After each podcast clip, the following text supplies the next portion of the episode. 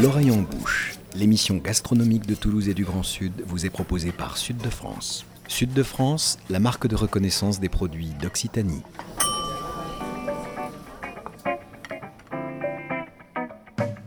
Bonjour et bienvenue dans l'oreille en bouche, l'émission gastronomique qui met Toulouse et le Grand Sud dans ses casseroles et dans vos oreilles.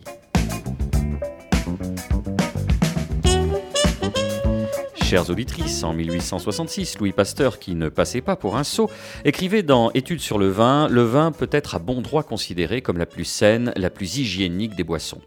François Rabelais, de son côté, qui était loin d'être un gourdiflot, nous a laissé cette phrase impérissable Jamais homme noble ne hait le bon vin. Alors, oui, vous me voyez venir, quand on en appelle au man des grands hommes, c'est qu'on est en train de trouver une justification intellectuelle au fait de s'adonner à un plaisir que d'aucuns jugent aujourd'hui coupable, une manière de se dédouaner de cette légère ivresse sous couvert d'érudition, de sourcils dressés, de roulements de langue et de phrases absconses. Non, chères auditrices, loin de nous cette petitesse. On aime le vin parce qu'il est divin, sans être chauvin, qu'il soit angevin ou qui nous fasse rouler dans le ravin. Et c'est à un moment où le milieu du vin souffre que nous avons voulu lui consacrer une émission avec passion, mais sans angélisme. Ce sera aussi l'occasion de revenir sur un jugement de février dernier qui voyait l'association Alerte Toxique lourdement condamnée au bénéfice, entre autres, du comité interprofessionnel du vin de Bordeaux.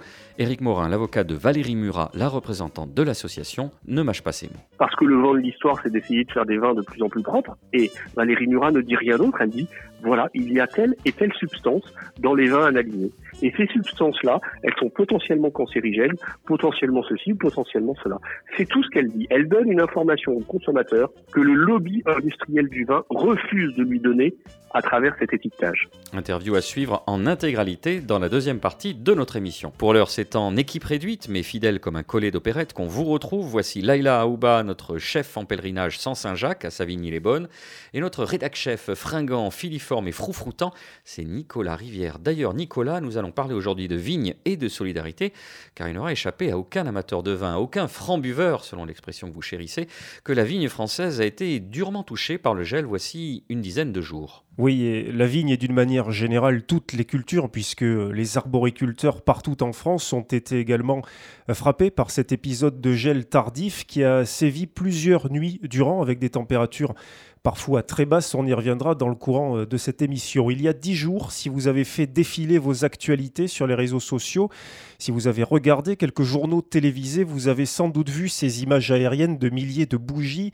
de feux de paille, de tous ces points lumineux qui, comme l'écrit la vigneronne Catherine Bernard, ont fait de ces nuits d'avril un ciel étoilé d'août, des images tragiquement belles comme peuvent l'être celles des incendies, des flammes qui avaient pour but de soustraire les vignes aux morsures du gel. Les dégâts sont très importants à l'échelle de la production nationale. On évoque une perte de récolte entre 50 et 70% L'état de calamité agricole a été décrété. Jean Castex, le Premier ministre, a même débloqué une enveloppe exceptionnelle d'un milliard d'euros, mais ces dégâts sont très hétérogènes selon les régions, les endroits, les modes de culture, les expositions, etc. Et justement, il nous invite à réfléchir sur les moyens de lutter contre les aléas climatiques, lutter ou pourquoi pas s'adapter, faire avec intelligemment, de manière peut-être plus solidaire et en tout cas plus en prise avec une agriculture durable. Laila Ouba, une réaction? En Bourgogne, il y a eu quelques dégâts aussi, en fait, sur les chardonnays notamment. Donc euh, les bougies étaient allumées, le, la paille est interdite par ailleurs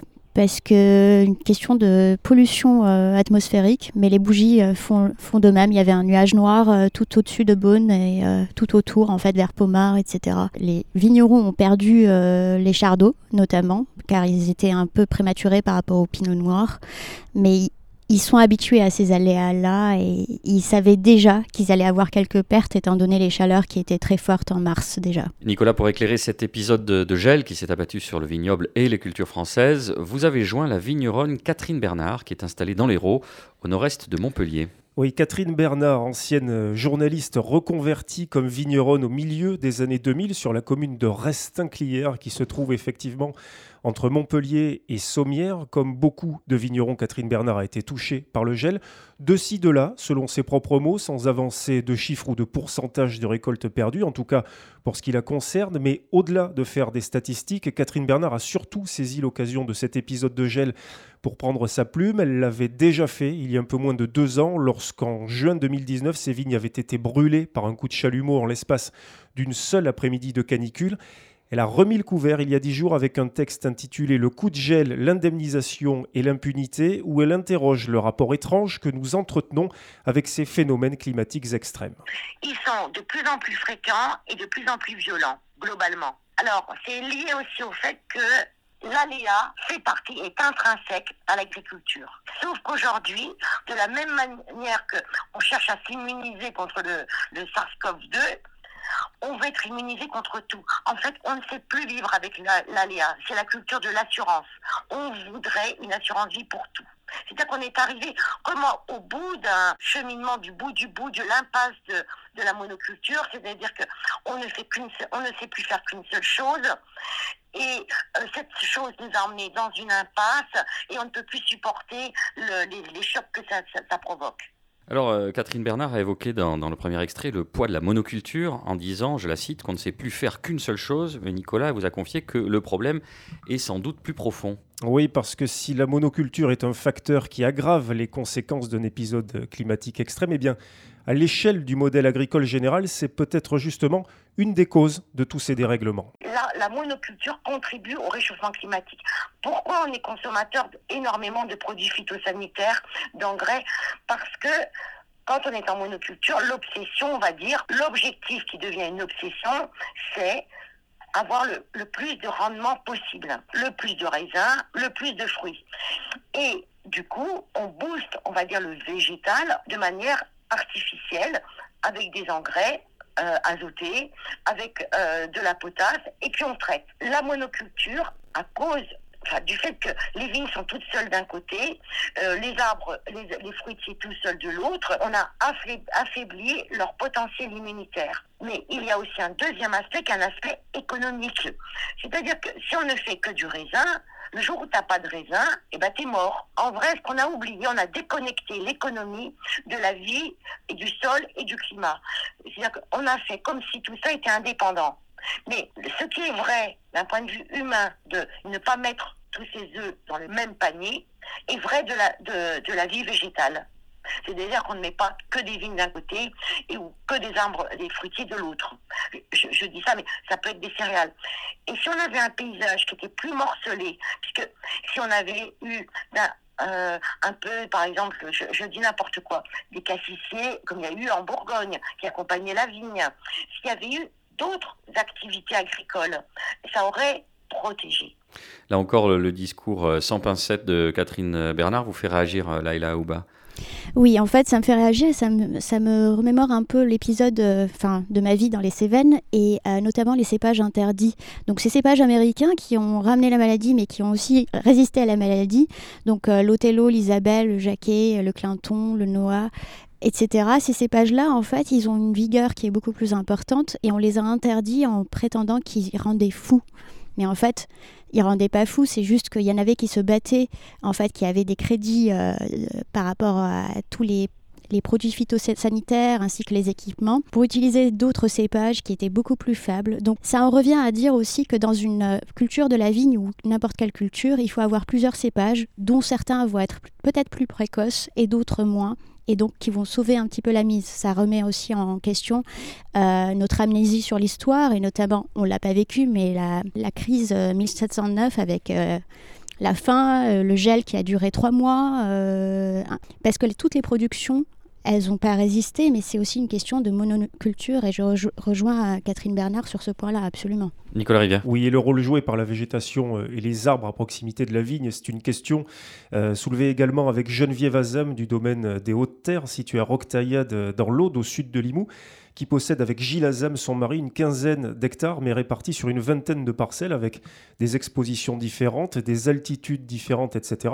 Et au cours de cet épisode de gel, ils ont constaté que les parcelles qui avaient été le moins touchées, même si dans l'ensemble ils n'ont pas subi de pertes importantes, sont précisément celles qui se trouvent à proximité d'arbres, de bosquets, de haies, bref, celles où la vigne est entourée et non pas seule au monde. L'influence de cet environnement végétal est au cœur de la réflexion de Catherine Bernard et invite évidemment à s'intéresser au concept d'agroforesterie. Il y a un compagnonnage qui se fait par les, par les racines principalement, mais aussi par l'aérien, des plantes et qui vont, on va dire, réduire les risques, répartir les risques. Imaginons qu'on avait des vignes qu'on conduirait dans les arbres puisque la vigne est une liane, et qu'elle cherche un support pour s'élever vers le ciel. Les feuilles des arbres auraient protégé la vigne. On a eu un coup de sirocco, enfin un coup de chalumeau en juillet, le 28 juin 2019, euh, qui a brûlé les vignes.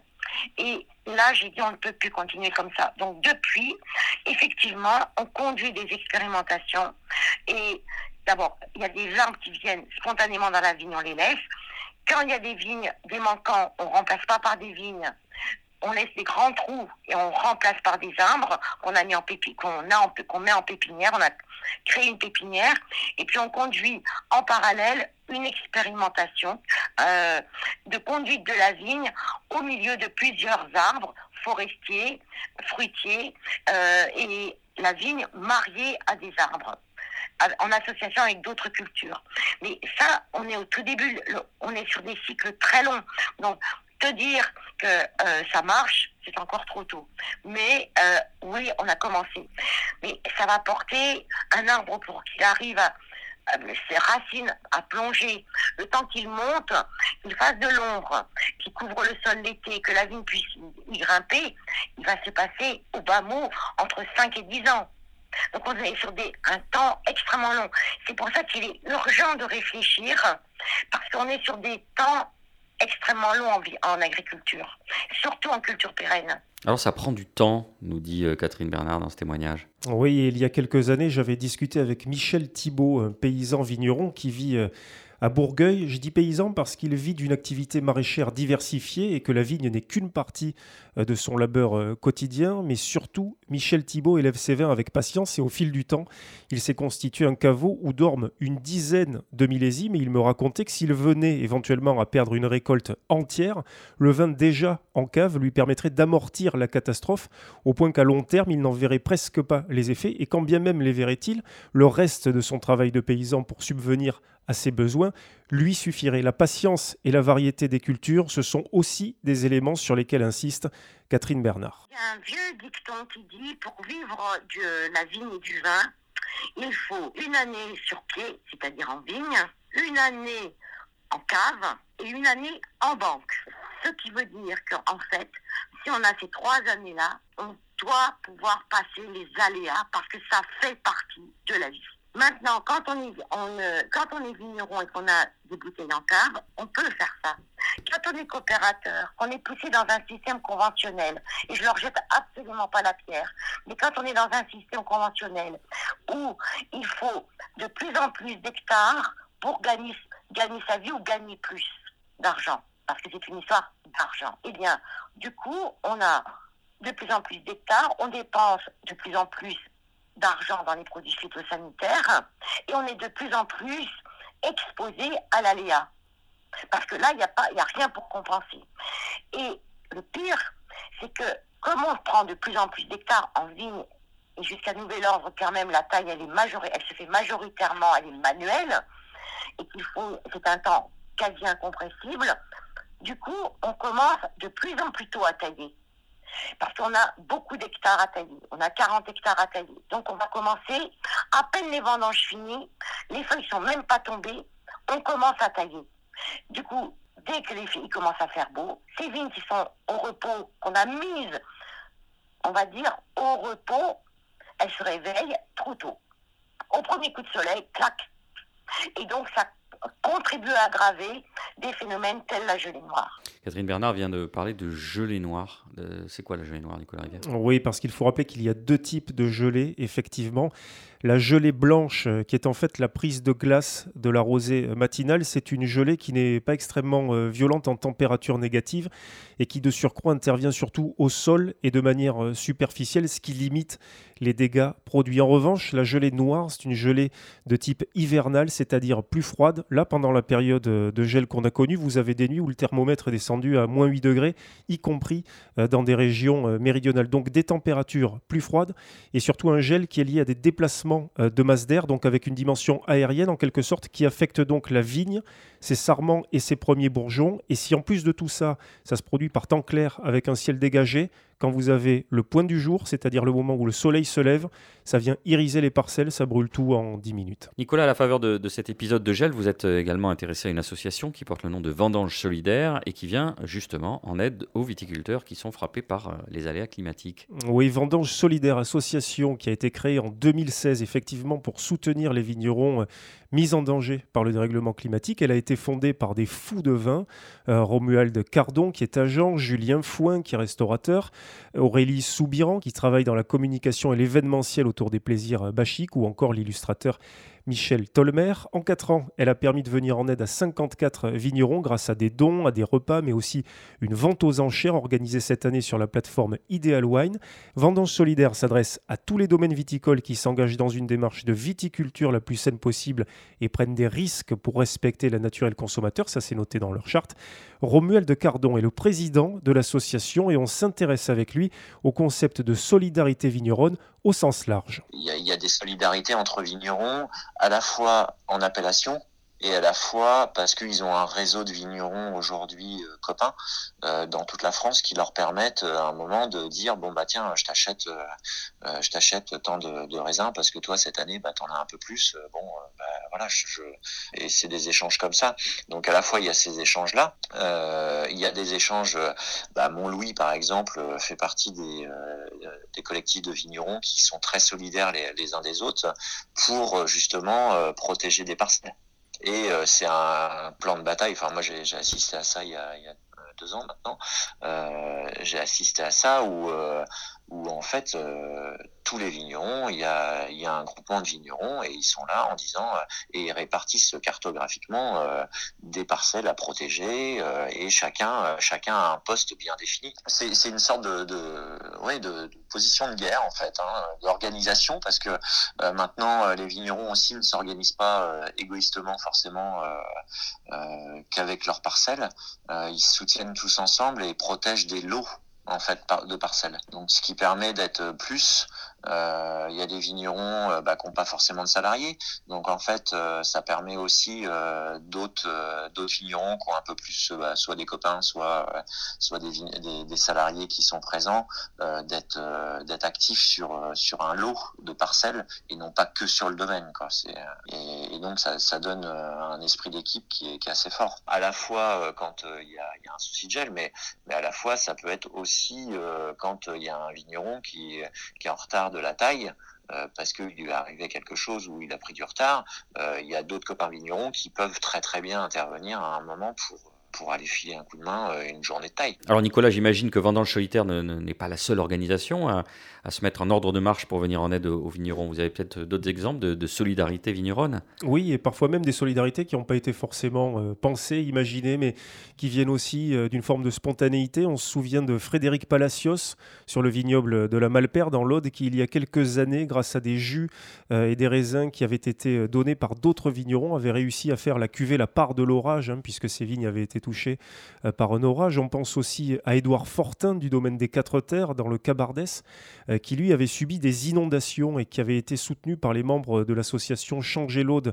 en vin et qui avait même été aidé par un vigneron ardéchois qui était venu en tracteur pour le lui laisser. On avait raconté cette histoire il y a deux ans euh, dans l'oreille en bouche. Enfin, il faut souligner l'initiative de l'association Rouge Provence qui rassemble chaque année les jus de près d'une trentaine de vignerons passionnés pour en faire des magnums de cette cuvée plaisir solidaire qui, plus que nul autre, a le goût de la fraternité et du partage. Vous en trouverez peut-être encore au tire-bouchon à Toulouse, à moins que Boris Georgelin n'ait déjà tout bu.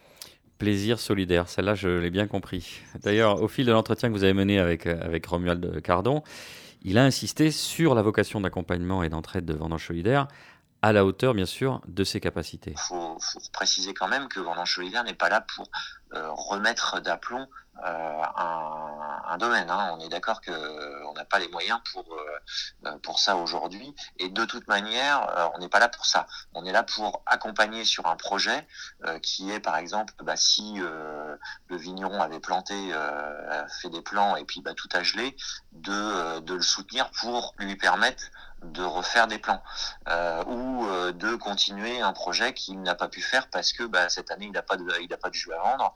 Donc euh, il va pas pouvoir faire de, de chiffres. Donc son projet est un peu euh, en stand-by. Donc voilà. Donc c'est plus dans, dans, dans ce sens là et c'est un c'est un accompagnement euh, sur quelque chose de précis. C'est pas de dire bon bah t'as besoin de combien 20 000 bon bah je te fais un chèque de 20 000 et puis euh, et puis merci quoi euh, parce que parce que l'idée c'est que chacun est, responsable de son entreprise et à un moment il y a une gestion de l'entreprise aussi qui est importante. Un vigneron sait très bien que bah, ça peut arriver et qu'il anticipe les choses et donc bah, c'est dans la vie du vigneron de subir un gel, un coup de grêle, euh, alors une grillure, c'était pas quelque chose d'habituel, mais un dégât climatique à un moment ou à un autre. Euh, on sait que hein, année, bah oui, on peut, euh, on peut être à zéro de, récolte, mais euh, mais ça veut dire qu'il faut anticiper et c'est pas toujours évident. C'est pour ça que le soutien il est plus sur les jeunes entreprises de moins de 10 ans parce que on n'est pas forcément solide face aux banques, on n'a pas forcément, on n'est pas forcément propriétaire foncier. Enfin voilà, il y a, y a, tout ça qui et on n'est pas, on n'a pas une crédibilité qui fait que bah il manque peut-être 5 ou 10 000 euros pour, euh, pour avancer et me permettre de, euh, de continuer euh, mon projet. voilà, on, est là pour ça, on n'est pas là pour payer la MSA. Hein. On n'est pas là pour payer la MSA. Alors la MSA, on le précise pour nos, nos auditrices et nos auditeurs, c'est la mutualité sociale agricole, c'est le régime de protection sociale obligatoire des professions agricoles et qui s'occupe de tout, puisque c'est un guichet unique qui gère l'ensemble des branches, la maladie, la famille, la vieillesse, les accidents du travail, les maladies professionnelles et le recouvrement. Oh, c'est beau comme on est technique. Mais il ne semble pas la, porter dans son cœur, euh, cet MSA. Ça n'appelle aucun commentaire, euh, Nicolas Rivière. On poursuit et on achève cette interview que vous avez réalisée avec Romuald de Cardon. Celui-ci nous détaille les différentes actions menées Vendange Solidaire. Euh, donc il y a la vente aux enchères. Donc habituellement on fait deux repas à la dive, à la dive bouteille, euh, qui nous permettent aussi de, de mettre en avant euh, Vendange Solidaire. Puis après il y a des il y a des actions solidaires à la fois de cavistes ou de restaurateurs qui font des repas. Sur votre région on avait fait avec la Vignon Foule deux repas où bah, les les Gaillacois et autres venaient euh, venez manger et en même temps bah, participer à un élan solidaire sur sur Vendange solidaire. Et voilà c'est c'est le genre de choses et c'était avec Terre de Gaillec qu'on avait fait ça. Et donc il y a, y a, des collectifs de vignerons aussi qui veulent faire euh, un moment euh, quelque chose euh, dans leur région parce que euh, parce que voilà parce que nous et nous on veut aussi sortir de Paris. On est tous oui parisiens mais mais l'idée c'est c'est de d'aller voir ailleurs. Il y a des cavistes en Bretagne qui ont, qui ont des projets. Enfin voilà il y a il y a un petit peu partout. Donc en fait à la fois, nous, on anime des, des, repas solidaires, il y a la vente aux enchères, il y a des gros donateurs, il y a un gros donateur, et il y a des gens qui qui donnent, euh, il y a des cavistes, euh, voilà, qui donnent 500 euros, euh, même 100 euros. Il y a des petites associations. Il y a une école d'ingénieurs qui, qui, nous avait fait quelque chose il y a, il y a un an et demi. voilà, enfin, enfin, c'est des, des, petites, des petites actions comme ça, avec une sensibilisation. On donne quelques infos, Nicolas, quelques liens si on veut contacter Vendange Solidaire. Comment on fait? Tout simplement leur site internet, le www.vendangesolidaire au pluriel.com, et puis vous pouvez aussi vous rendre sur les sites internet de Rouge Provence et bien sûr de l'association Changer l'Aude en vin. Allez, on vous propose à présent une pause musicale histoire de reprendre notre souffle et un verre de vin, zeugma de circonstance, et on revient requinqué comme jamais. J'ai bu et je m'en vante des 100 et des 50 bouteilles du meilleur. Que Bordeaux me pardonne, j'appartiens au Bourgogne, en lui cuve mon cœur. J'en ai connu de braves, de tendres, de charmeurs. J'en ai connu de graves, de couronnés, de tout en fleurs. Mais je voudrais pas crever avant d'avoir goûté. Assure que je voudrais pas mourir avant d'avoir vu ces rubis couler dedans mon verre. C'est ma seule prière. Ah, laissez-moi boire à genoux la reine des vins de chez romanée, la romanée, la romanée Conti. Romanée, la romanée, la romanée Conti. Se splendeur est si grande qu'elle est une légende, bien plus qu'une boisson. Boire par oui dire est un supplice pire que la pire prison. Que ceux qui la récoltent dans leur caveau secret comprennent ma révolte. Je doute enfin qu'elle soit vraie et je voudrais pas crever avant de l'avoir goûtée. Assure que j'arrêterai pas mon cœur avant d'avoir senti ses fleurs me réjouir la tête. Non, c'est vraiment trop bête d'avoir préparé mon palais pour qu'elle n'y vienne jamais. La romanée, la romanée, la romanée Conti. La romanée, la romanée, la romanée Conti. Il serait malhonnête de prétendre que cette chanson ne vise pas à provoquer un geste en ma faveur, du reste pour en boire avec moi. Je jure sur mon âme qu'il faudra bien m'aimer. Je serai monogame pour ne pas devoir partager. Je voudrais pas crever avant de l'avoir goûté. Ah non, je finirai pas mes jours sans avoir senti son velours me réjouir la gorge. Si on vous interroge, dites que je veux bien ramper pour la plus petite lampée de Romané, de Romané, de Romané Conti, de Romané, de Romané, de Romané Conti. De retour dans l'Orient Bouche, l'émission gastronomique qui parle la bouche pleine. On s'intéresse cette semaine au vin. On vient d'évoquer la solidarité qui s'est mise en place pour aider les vignerons en détresse. Mais il existe aussi une face plus sombre, celle de la lutte entre anciens et modernes, entre partisans des méthodes de traitement de la vigne classique, c'est-à-dire en utilisant des produits phytosanitaires appelés communément pesticides, et les adeptes du bio, voire de la biodynamie. Un fossé culturel qui se creuse depuis quelques années. Et cette opposition a culminé en février dernier à Libourne avec un procès au résultat retentissant. C'est l'avocat Éric Morin qui répond à nos questions. Éric Morin, bonjour. Bonjour. Vous êtes avocat pénaliste, vous avez été élu en janvier dernier personnalité de l'année par euh, la revue du vin de France, car vous défendez nombre de vignerons d'obédience bio, biodynamique et nature. D'ailleurs, vous faites partie de celles et ceux qui travaillent à la création d'un label Vin méthode nature. Vous êtes en outre, sans mauvais jeu de mots, chroniqueur dans l'émission On va déguster sur France Inter. Et vous êtes enfin l'auteur du livre Plaidoyer pour le vin naturel aux éditions Nourriture. Alors en septembre 2020, l'association Alerte aux toxiques qui lutte contre les phytosanitaires en viticulture avait dénoncé la présence de résidus de pesticides de synthèse dans 22 vins, dont 19 vins de Bordeaux, pourtant certifiés haute valeur environnementale sur la base d'une étude financée par le financement participatif. Cette association dont vous défendez la porte-parole, Valérie Murat, a été poursuivie en justice, entre autres par le Conseil interprofessionnel du vin de Bordeaux.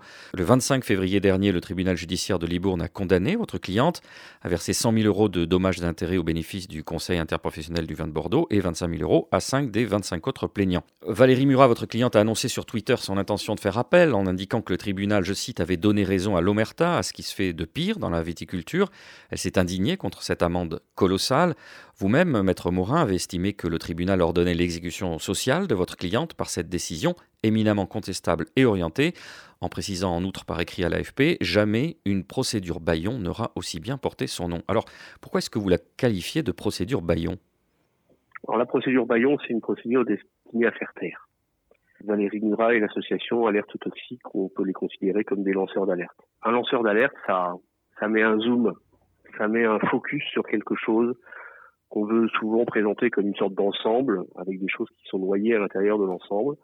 Et un lanceur d'alerte, ben, ça prend son téléobjectif et ça vient dire, attention, ça c'est un joli ensemble, mais euh, regardez plus précisément ce qu'il y a à l'intérieur et on zoome.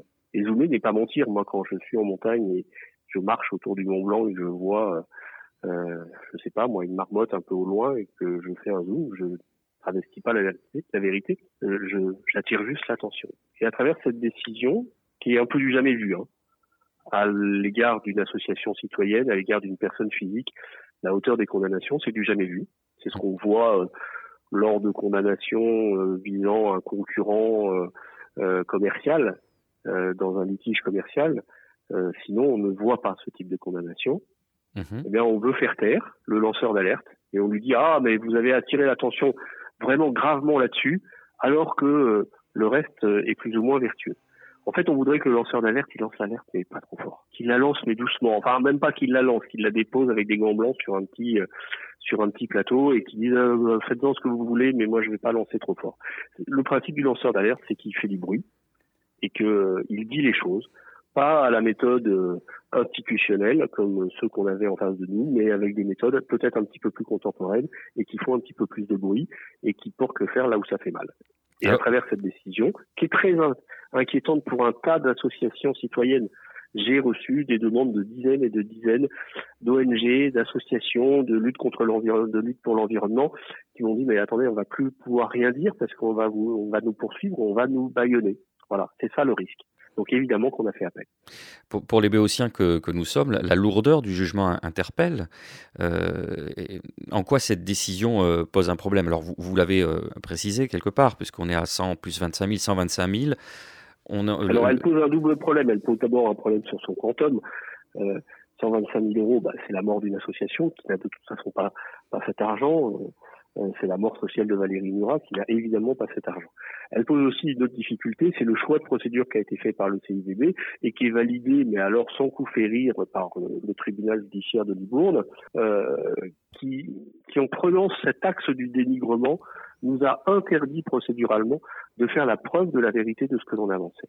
S'il était allé sur le terrain de la diffamation, c'est un peu technique et c'est un peu juridique, mais on aurait pu apporter des éléments en disant ce qu'on a dit est vrai, et ce qui est vrai à ce moment-là n'est pas diffamatoire. Là, sur le terrain du dénigrement, le tribunal judiciaire, de par la loi et la jurisprudence, il peut juste dire bah, est-ce que vous avez dénigré les vins de Bordeaux? Oui, vous avez dénigré les vins de Bordeaux. Boum, on, on, on, va vous condamner. Et on vous condamne en plus à des sommes astronomiques qui sont réclamées par le CIUB. Tenez-vous bien, pour faire une contre-campagne de publicité après les propos de Valérie Murat. C'est-à-dire que tous ces quatrièmes de couverture, ces quatre fois quatre qu'on voit partout, dans la presse, dès qu'il y a un supplément 20 du Point, des Échos, du JDD ou je ne sais où, où il y a déjà des grandes pages de publicité, eh bien un tribunal judiciaire vient payer de la pub au bénéfice du CIVB. C'est le monde à l'envers. Le laboratoire qui avait été sollicité par l'association Alerte Toxique euh, n'a visiblement pas la même interprétation des résultats que celle-ci. Son responsable Mathieu Dubernay, qui est ingénieur agronome, énologue expert près de la Cour d'appel de Montpellier, signe toujours en septembre dernier un communiqué dans lequel il explique en substance que la présence de ces résidus était conforme et en dessous des normes autorisées. Et, il dit, je cite, Il ne saurait fournir de près ni de loin une quelconque caution scientifique à la démarche de l'association Alerte Toxique, dont il conteste les termes. Votre réaction par rapport à cela? Alors d'abord, il a une clientèle à, sauver. Hein. Euh, le laboratoire Azoïcofrag du Bernet, il fait beaucoup de conseils en onologie, donc euh, forcément, euh, il a été obligé de non pas de faire marche arrière, mais d'essayer d'expliquer d'une autre manière les résultats qui sont ceux de son laboratoire. Ça, c'est le premier point. Le deuxième point, des chiffres, ce sont des chiffres. oui, ils sont en dessous du seuil légal, mais qui sait ce qu'il y a dans une bouteille de vin? C'est le seul produit alimentaire humain ou animal sur l'étiquette duquel ne figure pas la composition. Si votre chat savait lire, il saurait ce qu'il y a dans ses croquettes. C'est écrit, quand vous prenez une bouteille d'eau déviant, vous savez au milligramme près combien il y a de potassium. Le vin, non. Ce que fait euh, Valérie Murat et l'association Alerte Toxique à travers cette démarche, c'est de dire voilà ce qu'il y a dans cette bouteille de vin. Comment et après que le laboratoire vienne dire c'est en dessous des seuils légaux, vous savez les seuils légaux, euh, tous les 4-5 ans, euh, quand on regarde un peu dans le rétroviseur, ils diminuent. Ça, veut bien dire que ce qui est aujourd'hui un seuil légal pourrait être un seuil illégal dans quelques années, parce que le vent de l'histoire, c'est d'essayer de faire des vins de plus en plus propres. Et Valérie Murat ne dit rien d'autre, elle dit, voilà, il y a telle et telle substance dans les vins analysés. Et ces substances-là, elles sont potentiellement cancérigènes, potentiellement ceci, potentiellement cela. C'est tout ce qu'elle dit. Elle donne une information au consommateur que le lobby industriel du vin refuse de lui donner à travers cet étiquetage. D'ailleurs, dans, la démarche de M. Dubernay, dans sa justification de septembre, il, euh, à Essian, il cite le cuivre comme, qui, comme, composé naturel. Il, parle, il dit que ça porte une toxicité H302, euh, nocif en cas d'ingestion, H319 euh, provoque une sévère irritation des yeux, etc. etc. Euh, il le fait volontairement vu que c'est autorisé en bio, donc il essaye de renvoyer un petit peu tout le monde de volontairement, mais il, il, évacue un certain nombre d'études, dont encore une, une, étude encore plus récente qui montre combien le, le cuivre n'a strictement rien à voir en, en matière de conséquences sur l'environnement et la biodiversité que l'on oublie un peu trop souvent par rapport aux résidus de pesticides que l'on trouve dans les vins analysés. et le débat sur le cuivre, il est en passe aujourd'hui d'être complètement évacué parce que vu les doses qui sont celles utilisées par les viticulteurs bio et même par par euh, par, par d'autres. Euh, aujourd'hui, on a euh, zéro toxicité et zéro conséquence sur la biodiversité. Pas ces substances-là, parce que ces substances-là, en dessous d'un seuil légal, eh ben effectivement, elles sont autorisées. En tout cas, ce sont des substances qui sont nocives à certaines doses. Et ce que dit Valérie Murat et l'air toxique, c'est que voilà, elles sont dans ce vin. Alors, d'un point de vue un peu, un peu philosophique, le comité interprofessionnel du vin de Bordeaux semble particulièrement sur ses gardes. Est-ce que le fait que les jeunes générations ou les amateurs ou les amatrices de vin nature se, détournent des Bordeaux traditionnels y est pour quelque chose? Ah, je crois qu'ils ont raté le vent de l'histoire et qu'ils essayent de courir après, mais c'est toujours compliqué de courir après le vent. Même les, les girouettes n'y arrivent pas. Euh, un des fonds du problème, c'est quand même ce label HVE qui trompe encore une fois le consommateur. Quand, quand Madame Michu qui va acheter sa bouteille de vin, elle voit haute valeur environnementale, elle se dit oh là là, c'est très haut ça, il doit pas y avoir plus haut, c'est merveilleux, c'est même mieux que le bio parce que c'est haute valeur environnementale. Voilà. Euh, en réalité, quand vous plongez dans les cahiers des charges et les obligations euh, de ceux qui euh, sont candidats à HV1, HVE1 qu'il y a trois niveaux HVE 2 et HVE 3, et eh ben vous vous rendez compte que euh, il n'y a nulle part l'interdiction d'utiliser des pesticides et on trompe à nouveau euh, le consommateur en lui faisant croire que c'est la plus haute valeur puisque c'est une valeur environnementale. Qui trompe qui dans ces cas-là? Eh bien, c'est pas Valérie Murat et l'association Alerte Autophique, mais c'est ceux qui promeuvent ce label qui en réalité est une tromperie. Vous allez voir qu'ils vont arriver à nous faire croire qu'ils sont plus bio que les bio. Euh, Maître euh, Morin, euh, vous l'avez évoqué tout à l'heure, le, fait que le vin bénéficie d'un régime dérogatoire, en ce sens où, vous l'avez dit, le producteur n'est pas tenu de lister les ingrédients qu'il compose. Comment faire évoluer cet état de fait? On parle d'un serpent de mer, le, projet de la Commission européenne qui corrigerait justement cette situation. On imagine que certains viticulteurs ne seraient pas forcément ravis. Oui, alors il y a évidemment des fortes, fortes, fortes réticences et des forts lobbies qui s'agitent à Bruxelles. Euh, le projet était bien avancé, puis les élections européennes sont arrivées, et donc quand les élections européennes arrivent, bah, six mois avant, plus personne ne travaille euh, ni à Strasbourg ni à Bruxelles.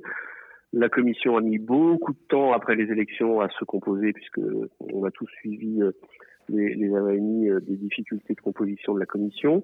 Donc on a à nouveau perdu six mois, et à ce moment-là, le Covid est arrivé. Donc autant vous dire que le mandat européen aujourd'hui est assez mal.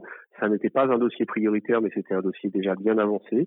Moi, je sais qu'il arrivera ce, moment, ce moment où il y aura une obligation au terme d'une directive euh, obligeant euh, les producteurs de vin à mettre, y compris même sous forme de QR code. Euh, la pandémie nous a au moins a au moins aidé une grande partie de la population qui n'était pas familier avec ce type de, technologie à savoir lire un QR code mais au moins l'information sera enfin disponible.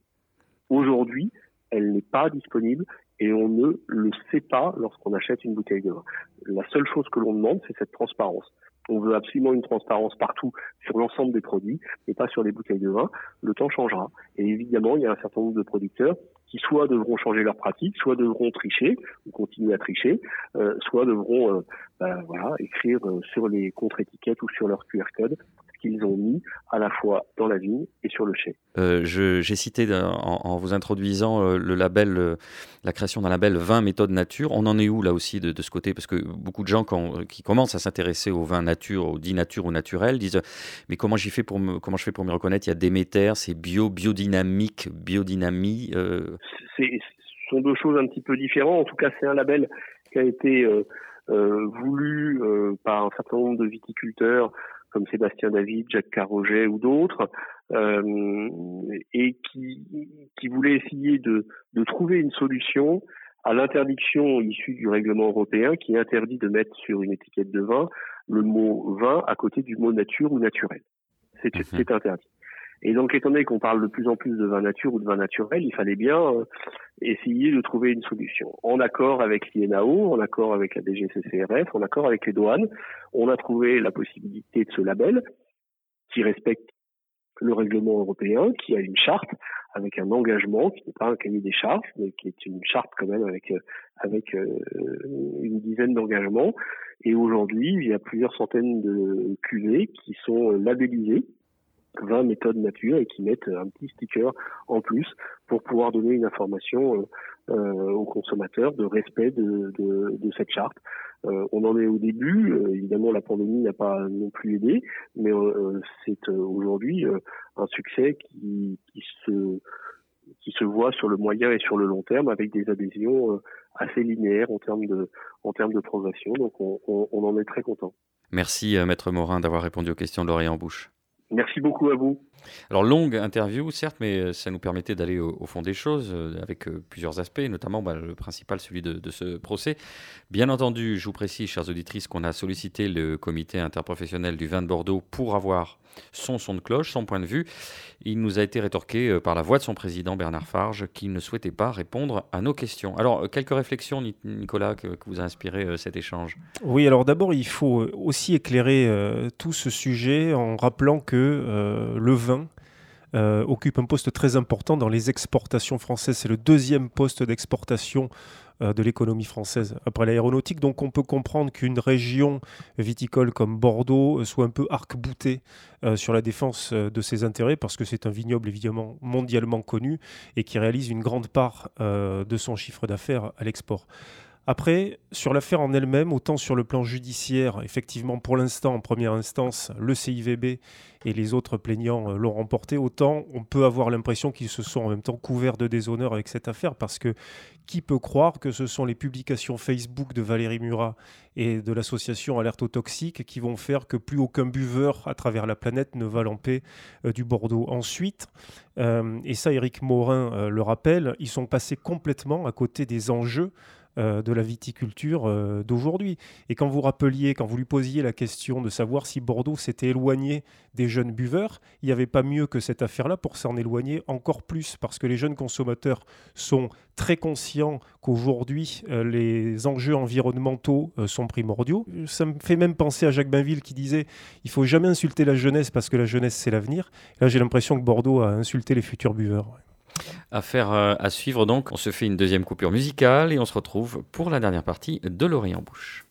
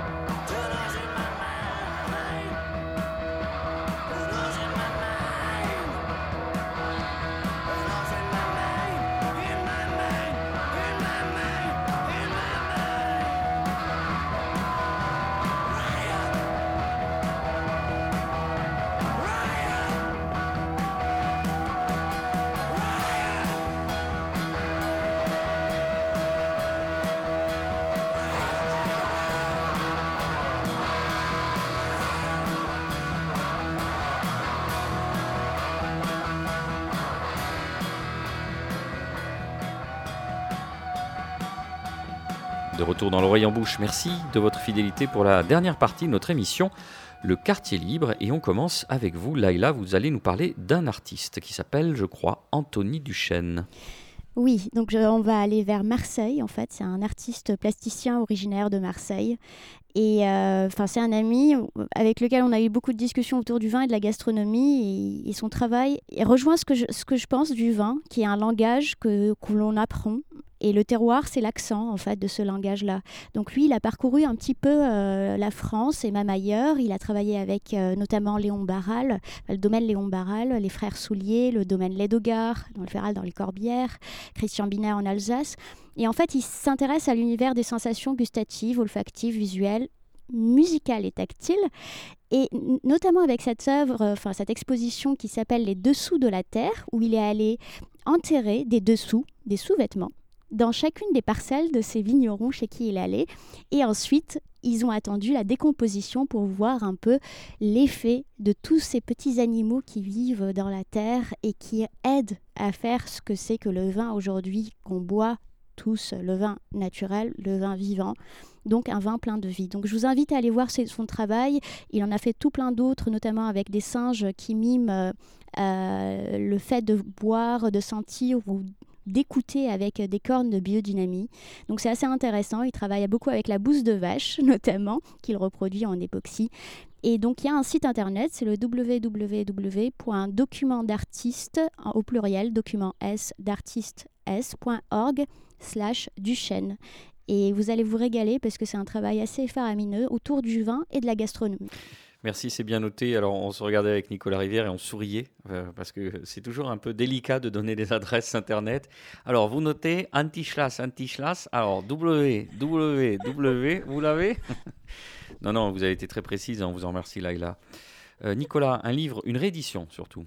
Oui, pour vous indiquer effectivement la réédition augmentée de l'ouvrage Cuisiner, un sentiment recueil de chroniques savoureuses du journaliste et écrivain Jackie Durand, paru euh, il y a une dizaine d'années, des chroniques publiées dans le quotidien euh, Libération, dans les colonnes duquel on retrouve toujours avec plaisir la plume de Jackie Durand, des chroniques savoureuses pour une lecture nourricière, chapitrée autour des souvenirs, des rites, des saisons et des lieux, du voyage amoureux, et puis aussi d'un émouvant chapitre final autour d'une filiation gourmande entre un père et son fils. Lisez et faites passer, achetez-en plusieurs et n'hésitez pas à en ranger un exemplaire dans votre bibliothèque entre Mes chemins de table de JP Géné et N'est pas gourmand qui veut de François Simon. Je vous rappelle également les références euh, des ouvrages de Catherine Bernard, dont le dernier a été réédité euh, chez Babel dans la collection Essai. Ça s'appelle Dans les vignes, chronique d'une reconversion. Et puis je vous invite évidemment euh, à passer en revue la bibliographie de Catherine Bernard, certes courte mais passionnante. Recette de ma vigne, une place sur terre, ma part des anges. Et puis évidemment ces textes autour du coup de chalumeau et puis euh, du coup de gel. Merci euh, Nicolas. Alors, une info euh, qui date un petit peu, que j'avais repérée dans le Parisien pour, ma part, et puisqu'on parle de vin, c'est le fait que le champagne soit écarté des podiums de Formule 1. Et oui, vous le savez, donc depuis 1967 euh, et les, les 24 heures du Mans, c'est donc euh, le pilote américain Dan Gurney qui s'est emparé du podium, sur le podium pardon, d'une bouteille de champagne. Dans la liesse et dans la joie, le bouchon a sauté. Les photographes ont saisi l'image et depuis, c'est un passage obligé, la douche avec un Jéroboam, quatre bouteilles ordinaires, devenu une tradition. Sauf que la cuvée carbone de la maison de champagne de Vavry a décidé, probablement en raison du ticket d'entrée pour être sur tous les podiums, de ne pas renouveler son contrat après trois ans de présence. Elle avait remplacé Moum ou Mum, vous direz comme vous voulez, et Mouette et Chandon. Alors, euh, qui est l'heureux gagnant? Évidemment, c'est un Prosecco, un vin pétillant italien du Trentin de la marque Ferrari, voir fils unique, qui va prendre le relais dès euh, le Grand Prix du Bahreïn, euh, qui, a eu d'ailleurs qui a eu lieu. Les puristes vont regretter le champagne, évidemment, qui accompagnait l'histoire des courses automobiles. C'est encore quelque chose qui, disparaît, euh, Nicolas, vous qui êtes le chantre de Ah, bah c'était mieux avant? Moi je croyais qu'il y avait du Perrier dans les bouteilles de champagne. Du Laurent Perrier ou du Non, non, du Perrier, c'est fou. Perrier, c'est fou. Eh ben non, c'était vraiment du champagne. C'est peut-être que, oui, dans une période où. il- Même au Bahreïn? Ouais, bonne question. Peut-être qu'au Bahreïn, c'est du Perrier euh, avec deux airs. Merci, on va, et on va faire une émission dédiée à ça. Merci, l'oreille en bouche, c'est fini. Merci à vous d'avoir partagé ce moment avec nous. Cette émission est coproduite et diffusée par l'homme qui a vu l'homme qui a vu l'ours, Radio Radio, Radio Radio Plus et Radio Terre. Vous pouvez nous retrouver sur notre page Facebook. Vous pouvez nous réécouter sur radio radio toulouse.net, SoundCloud, Mixcloud, Apple Podcast, Google Podcast, Deezer et Spotify. Sans oublier évidemment notre page Instagram, mise à jour avec une élégance sobre par un marmousé au doigt gourd, expert en story hilarante à base de police, comics en sérif, animés et de gifs de chaton de 1993. Je vous rappelle enfin ce proverbe provençal une journée sans vin est une journée sans soleil. Rendez-vous dans 15 jours et d'ici là, portez-vous mieux.